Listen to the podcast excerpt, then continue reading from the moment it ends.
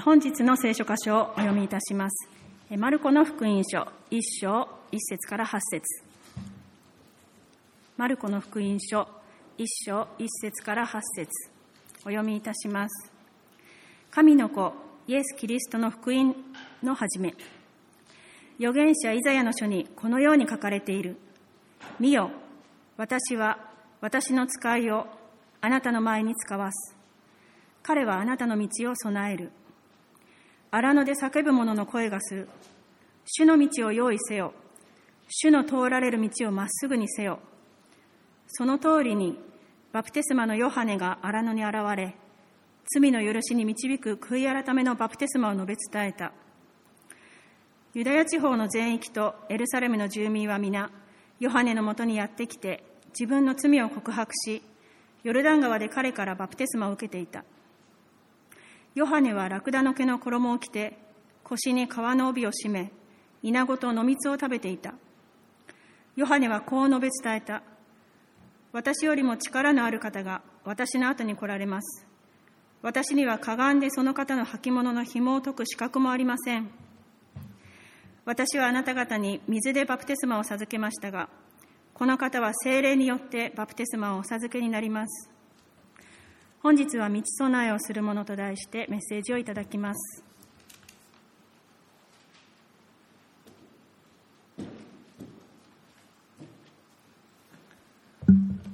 えー、皆様おはようございます。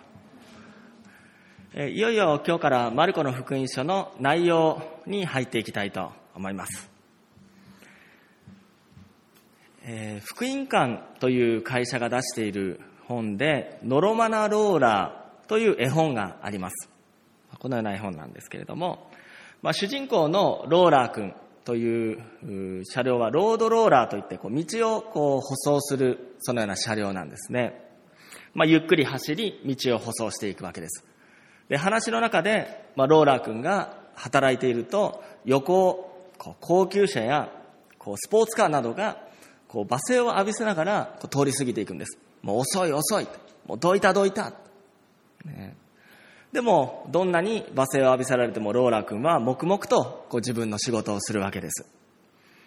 えそして、ローラ君がしばらく行くと、先ほど自分を馬鹿にして追い越していった、まあ、高級車やスポーツカーがこうパンクして立ち往生しているんです。凸凹道でこうパンクしてしまったと。えそして彼らはローラー君がこう通り過ぎるのを見たときに、ふと、はと感じるんですね。あ、ローラー君が道を整えてくれているからこそ、自分たちは安心して、車を運転、道路を運転することができたんだという、そういうお話なんですね。この話を通して、道を備える、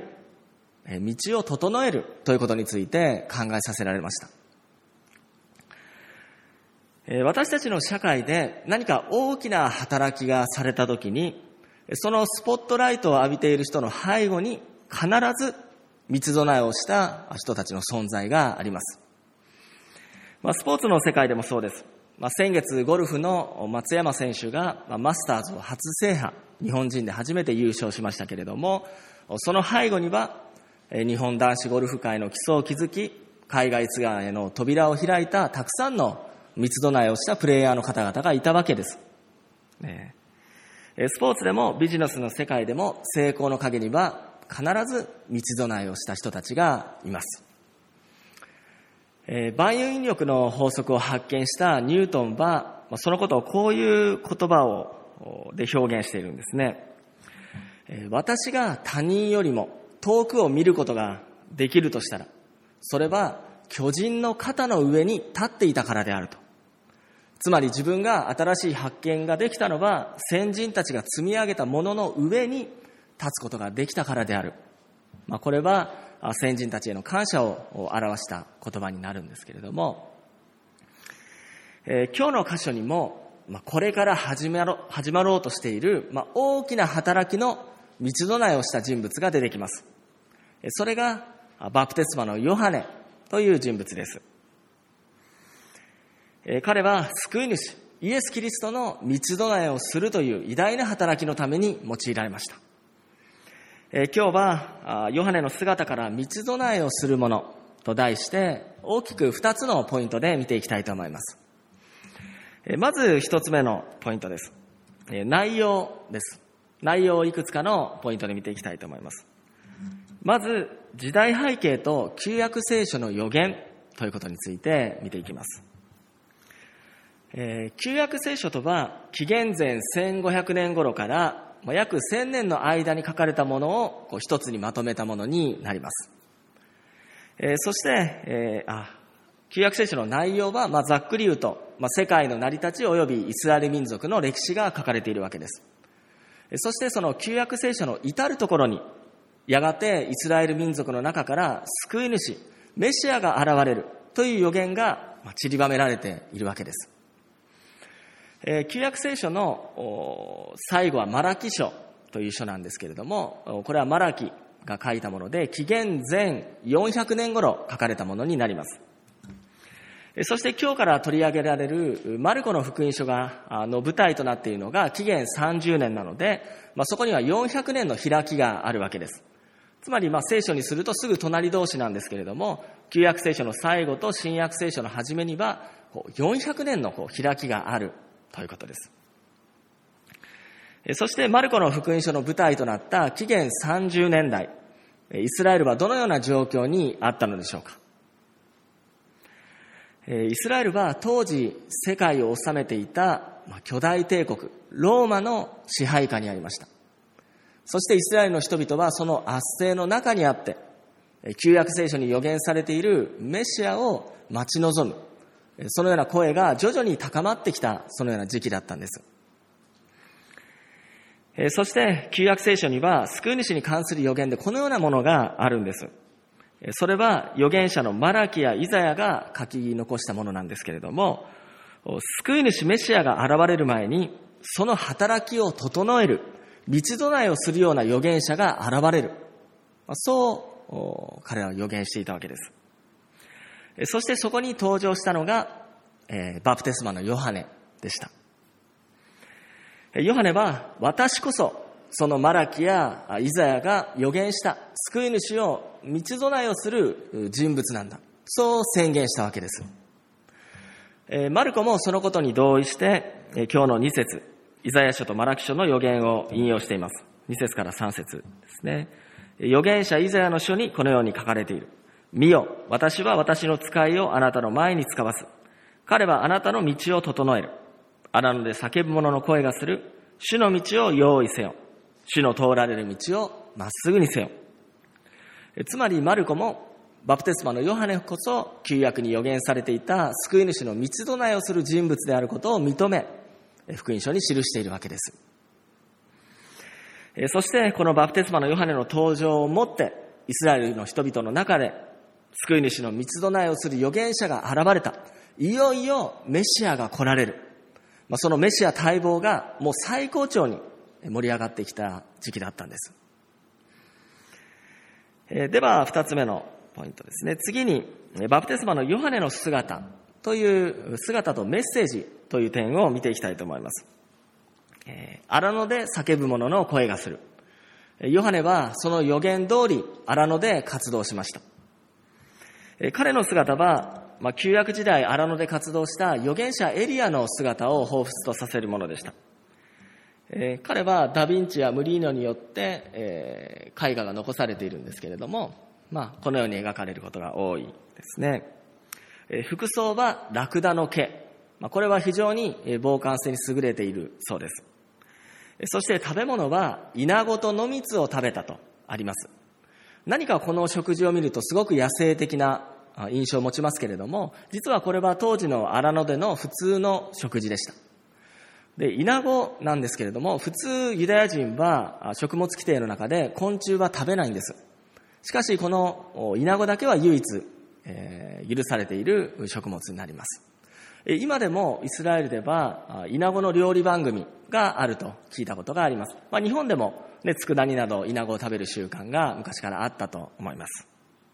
まあ、これがヨハネのスタイルだったわけです。そしてヨハネが人々に向けて語ったメッセージはこうでした。2節悔い改めなさい。天の御国が近づいたから。このメッセージは当時のイスラエルの人々にとってとても斬新なメッセージだったんです。それはなぜでしょうか？それは当時のイスラエルの人々はイスラエルとイスラエル人として生まれたならば自動的に天の御国に入れると考えていたからです。なので悔い改めることが必要なのは違法人だけであり自分たちには必要ないとそのように考えていたわけです。そのような人々に向かって、えヨハネは悔い改めなさいとメッセージをしたわけです。もうすぐ救い主、メシアが来られる。悔い改めて、その方が来られる備えをしようじゃないか。そう、ヨハネはメッセージしたわけです。そのメッセージにメシアを待ち望んでいた人々は同意し、ヨルダン川にてヨハネからバプテスマを受けます。バプテスマとは洗礼のことですが、今の洗礼とは少し意味合いが違います。今の洗礼は、イエス・キリストの十字架の死と復活によって罪許され新しい命が与えられた。それを水に浸かり、上がることを通して体験する。イエス様と一体化するという意味合いがありますけれども、まあ、この時代はまだイエス様の十字架の救いは完成していないわけです。ここでの洗礼の意味とは何でしょうか？ここでの洗礼は、ヨハネの語るメッセージに同意したという意味があります。えー、つまり、悔い改めることに同意し、洗礼を受けることによって身を清め、えー、ヨハネがあの人がメシアだと言ったら、その人をメシアとして認める。それが、この時の洗礼の意味でした。そしてそのヨハネのメッセージに多くの人々が同意し、え洗礼を受けました。え5節にこうあります。ユダヤ地方の全域とエルサレムの住民は皆ヨハネのもとに来た。みんなとありますけれども、これはユダヤの誇張法で、広範囲の地域にその影響が及んだということを表す表現になります。えー、まさにイスラエル全体でもういよいよメシアが来られる。その機運が高まっていたのです。そしてこの時30歳になり、まあ、公に活動を開始するイエス様はバプテスマのヨハネのもとに現れるわけですそれは次週の内容になります。では大きなポイントの2つ目適用というところを見たいと思います。今日はこの箇所から道備えをするものというテーマで2つの点で見ていきたいと思います。まず1つ目がすべての人は救い主を待ち望むという点です。イスラエルの人々は長い間メシア、ね救い主を待ち望んできました。旧約聖書の多くの預言者が預言し、いつか必ず来ると約束されていた救い主です。その願いは世代から世代に受け継がれ、やっとこの時代の人々は約束された救い主をその目で見たわけです。え2019年の4月の10日、宇宙に興味がある方にとっては歴史的な日になりました。それは人類が初めてブラックホールの撮影に成功した日だからです。膨大な重力で何でも飲み込む天体が存在する。それはアインシュタインの相対性理論をもとにずっとあると言われ続けてきた天体でした。しかし、理論上はあると分かっていても、誰もそのブラックホールを見たことはなかったわけです。しかし人類は進歩し、ついにアインシュタインが相対性理論を発表してから100年後、550万光年先、新幹線でも200兆年かかる宇宙の彼方に、そのブラックホールを見つけ、その撮影に成功するんです。その映像がこれになります。ぼんやりだけれども、やっと見えた。必ずあると言われていたもの。人類が100年の間待ち望んだものを人々は目にすることができたわけです。同じように今日の箇所で人々は長年待ち望んできたメシアをその目で見ました。それはブラックホールの出来事よりももっとスケールが大きく、もっと価値のあることです。100年どころではありません。人類の先祖であるアダムとエバが罪を犯して以来、いつか来ると旧約聖書に予言され、人々が何百年、何千年も待ち望んできた救い主メシアを、この当時の人はその目で見たわけです。それはものすごい感動だったと思います。えー、救い主を待ち望む。そのことを私たちの人生に当てはめるならば、すべての人はその人生の中で救い主を待ち望んでいる存在であるということができます。それは自覚があったとしても、無意識であったとしてもです。え、聖書には人は神に似た存在として作られていると書かれています。私たちの何が神様に似ているんでしょうかそれは姿形のことではありません。その一つは私たちが霊的な存在として作られているということを意味しています。そして霊的な存在である私たちは神様と関係を持つものとしてそもそも作られているということです。なので私たちがその神様との関係を持っていないならば心に虚しさを抱えてしまうわけです。えー、皆さんは人生で特に困っていることはない。生活も安定しているし、友達との関係にもトラブルはない。しかし、ふとした瞬間に、虚しいな、寂しいな、そのような思いを持ったことはないでしょうか。おそらく誰でもあると思います。それが私たちの霊、心が乾いているという感覚になります。で多くの人はこの渇きを覚えたとき、それを目に見える何かで満たそうとします。何かを達成すること、富を得ること、異性と付き合うこと、結婚して家庭を持つことなどです。しかし、それらのものは一時的な満足は与えてくれるかもしれません。しかし、私たちの心の渇きを完全に満たすことはできないわけです。えー、アメリカ人作家のデイビッド・フォスター・ウォレスという人がいました。えー、彼は亡くなる数年前に招かれたケニオン大学の卒業式のスピーチで、えー、このことについて、え取り上げました。え彼は無神論者だったんですけれども、まあ、彼は次のように言ったんですね。あそのスピーチの内容が書かれた「これは水です」という本が最近こう話題になったことがありました。彼はそのスピーチの中で人がその心の渇きを何かで満たそうとする衝動を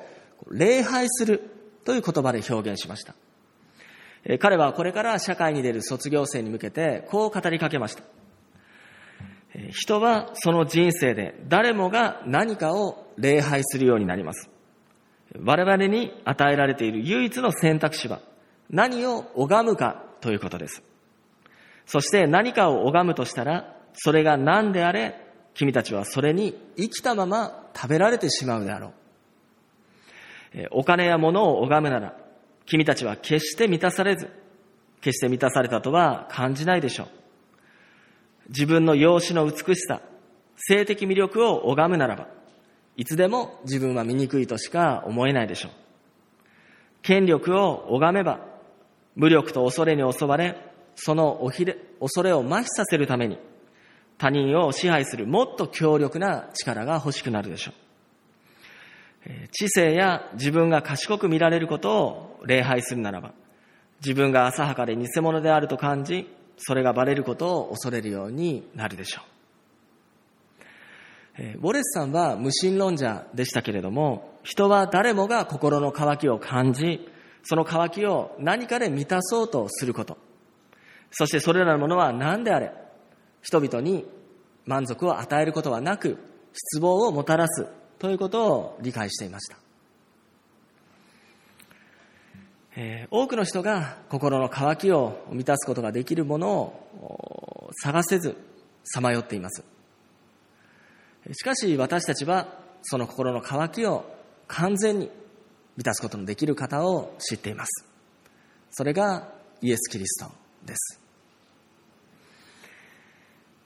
え、フランスの哲学者は、哲学者のパスカルはそのことをこのように表現しました。私の心にはイエス・キリストにしか満たすことのできない空洞があると。イエス・キリストを誠の神として受け入れるとき、その関係を持つとき、私たちの心の渇き、心の空洞は完全に満たされ、喜びある人生が開かれていきます。すべての人には救い主、メシア、イエス・キリストが必要なわけです。私にとっては良かったけれども、あの人にとってはどうだろう。そのようなものではないということです。イスラエルの民が救い主を待ち望んでいたように、すべての人は潜在的に救い主を待ち望んでいる存在であるということです。では、二つ目のポイントを見ていきたいと思います。福音の道備えをするものとしてという点です。え皆さんはどのように信仰を持たれたでしょうか？まあ、ここにいる多くの方が、まあ、すでに信仰を持たれた方だと思います。え振り返るとそこには皆さんが救いに導かれるための道備えをしてくださった人たちがたくさんいたのではないでしょうか。メディアで見聞きしたクリスチャンの話、また、職場や学校に、クリスチャンがいたという方もいらっしゃると思います。また、家族の中に、友人の中にクリスチャンがいたという方もいると思います。教会に誘ってくれた方、コンサートに誘ってくれた方、教会に来た時に、フォローし、温かい言葉をかけてくださった方、そして皆さんにイエス・キリストの福音を伝えてくれた方。まあ、振り返ると、まあ、私たちは自分の力でイエス・キリストを信じたのではないということがわかると思います。私たちの背後には、まあ、たくさんのイエス・キリストに出会うための道備えをしてくださった方がいるということです。えー、皆さんは信仰を持つ前と持った後で自分の歩みを振り返るときどうでしょうか？イエス・キリストに出会って本当に自分の人生が変えられた。そのような実感があるのではないでしょうか。もし今、その実感がなかったとしても、イエス様と歩む中で必ずその実感が与えられていきます。えー、私たちは誰かが道備えをしてくれたので、イエス・キリストを知ることができたわけです。次は私たちの番です。私たちも誰かがイエス・キリストに出会うために、その道備えをするものでありたいと思います。そしてその人がイエス・キリストと出会うならば、私たちが変えられたように、その人の人生も変えられていくんです。最後に一つのエピソードを紹介したいと思います。1990年代、南アフリカのポルスムーア刑務所で起こった奇跡について紹介したいと思います。この刑務所は当時、南アフリカで最も凶悪事件、暴力事件が多い刑務所として知られていました。強盗や殺人を犯した凶悪凶悪犯たちが収容され、まあ、刑務所内でもギャング同士の抗争が後を絶たなかったわけです。そこでは年間279件もの暴力事件が報告されていました。まあ、ほぼ毎日そのような事件があったわけです。刑務所の中で。しかし、一人のクリスチャン女性、ジョアンナ・フランダース・トーマスという人がその刑務所で働き始めた途端に、279件もの、もあった暴力事件が、次の年にはたった2件、そしてその次の年には、まあ、少し増えるんですけれども、まあ、たった8件にまで減っていくんです。これは驚くべきことでした。えその後、その奇跡を耳にした世界中のメディアが集まってくるんです。えー、凶暴な囚人たちをたった一人の女性が変えた。えー、彼女は何をしたのか。でその秘密を探ろうと、まあ、彼らは取材をしに来たわけです。しかし密着取材をした彼らは少し拍子抜けをするんです。なぜなら、ジョアンナさんは何か特別なことをしているようには見えなかったからです。彼女は何をしたかというと、毎日囚人たちと面会し、聖書からイエス・キリストを紹介し、許しと和解というシンプルなメッセージを語っただけだったんです。えー、罪を悔い改めてイエス・キリストのもとに立ち返りましょう。えー、テレビ局の取材班はジョアンナさんに尋ねます。あの囚人たちは南アフリカで最も凶悪な人たちです。あなたがしていることは、ただ聖書研究を行い、祈り会をしているだけに見えます。実際のところ、何が彼らを変えたんでしょうかすると、彼女はこう言うんですね。私が来る前から、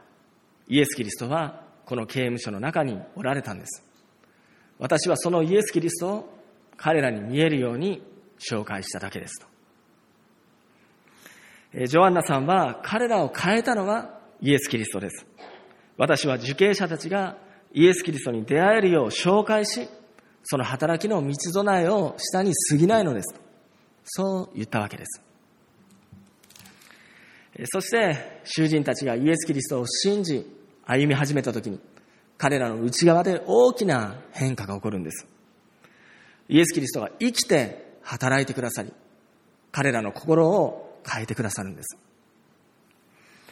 そして犯した罪ゆえに一生刑務所から出られない囚人たちが自分の犯した罪を悔い改め変えられた。そして彼らの多くが被害者遺族との和解を望むようになっていきます。そして、えー、刑務所内でもお互いを許すものと変えられ、その結果、暴力事件がなくなっていったわけです。えー、ボルチモア刑務所の中に入っていくと、そこにはクリスチャンになった人専用の官房があります。まあ、普通、多くのギャングが収容されている刑務所の壁には、ギャングのロゴやギャングのスローガンが書かれていることが多いものです。しかし、この官房の壁には、綺麗な飾り文字で、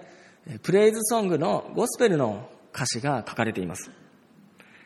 えー、確かに主の臨在がここにある。私は主の愛を感じる。えー、ジョアンナさんは言いました。イエス・キリストは私が来る前からこの刑務所の中におられたんです。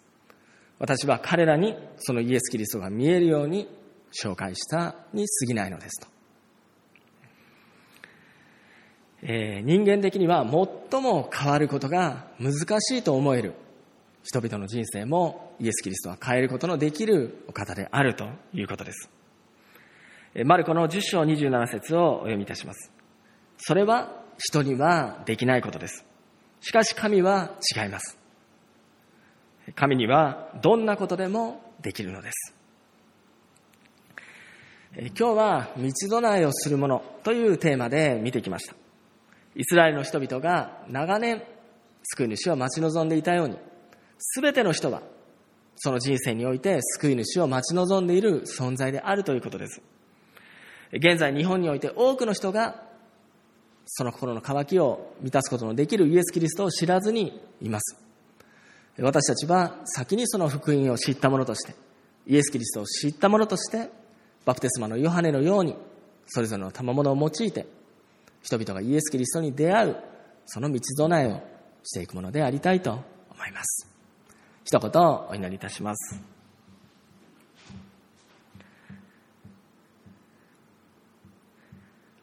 天にいらっしゃる父なる神様、この朝の礼拝の時を心から感謝いたします。今日はバプテスマのヨハネの姿から三つ唱えをするものというテーマで見てきました。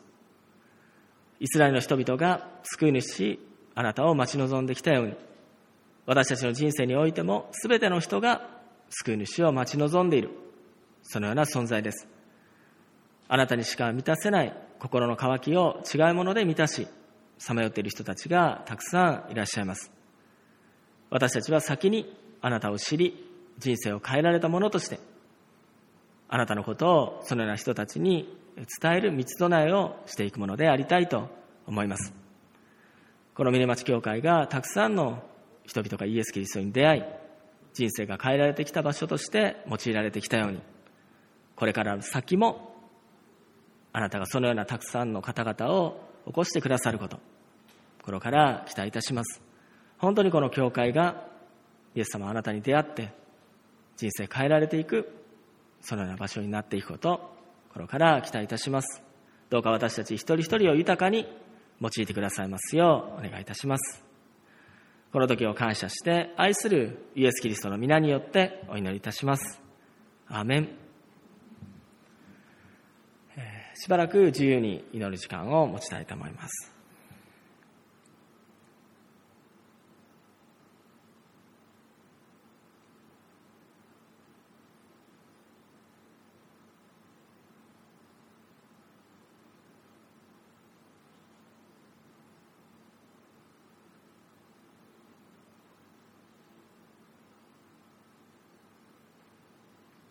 では最後に祝福のお祈りをいたします。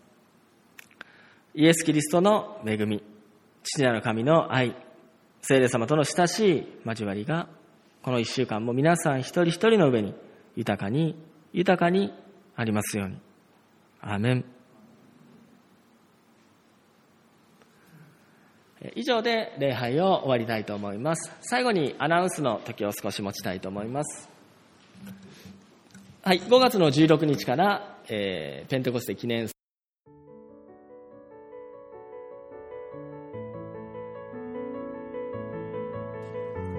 峰町キリスト教会牧師の安食上位です。